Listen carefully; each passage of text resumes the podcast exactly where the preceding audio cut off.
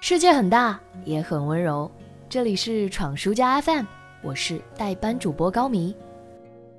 你和我的距离有这么远？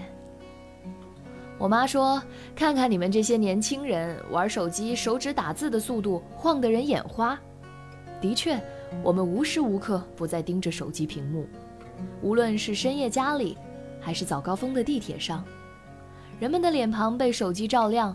神色各异，很多情况下，我们联系工作、联络朋友，但这些事情越多，我越发现，社交平台越来越广阔，交往人群越来越庞大，可沟通鸿沟也越来越深了。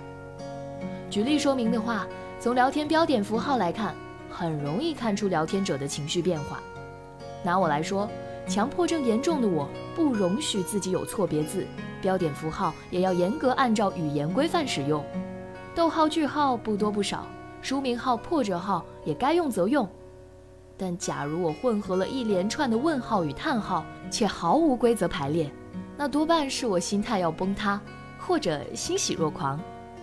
假如我单纯的使用一连串的问号，那多半是我在手机这头一脸懵逼，你在说些什么鬼？或者我感觉好像无法再继续聊天了。后者多出现在和相亲对象的聊天当中。当然，我观察身边朋友的聊天习惯，发现大家都差别不大。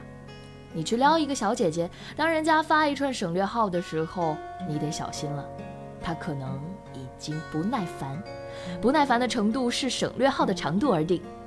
当她发来一个波浪号，那她心情应该不错，对你的聊天内容并不排斥。愉悦程度也可是波浪号的长度去猜测。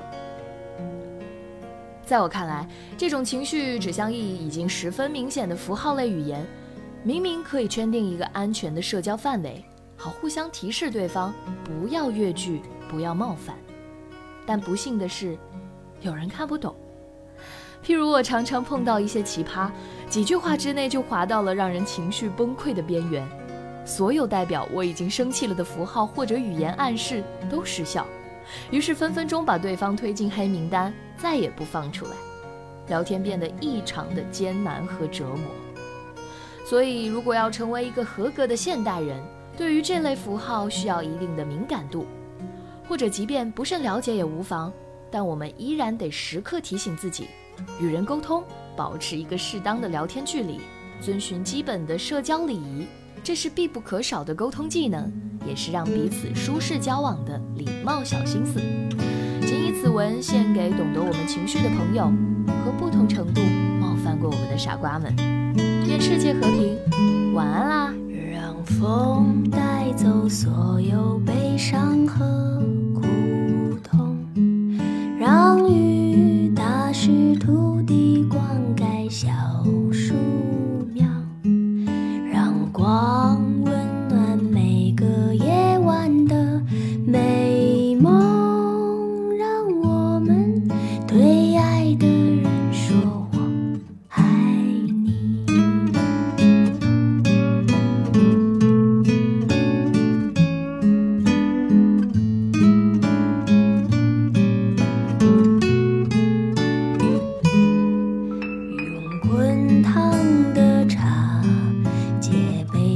寒冷的夜。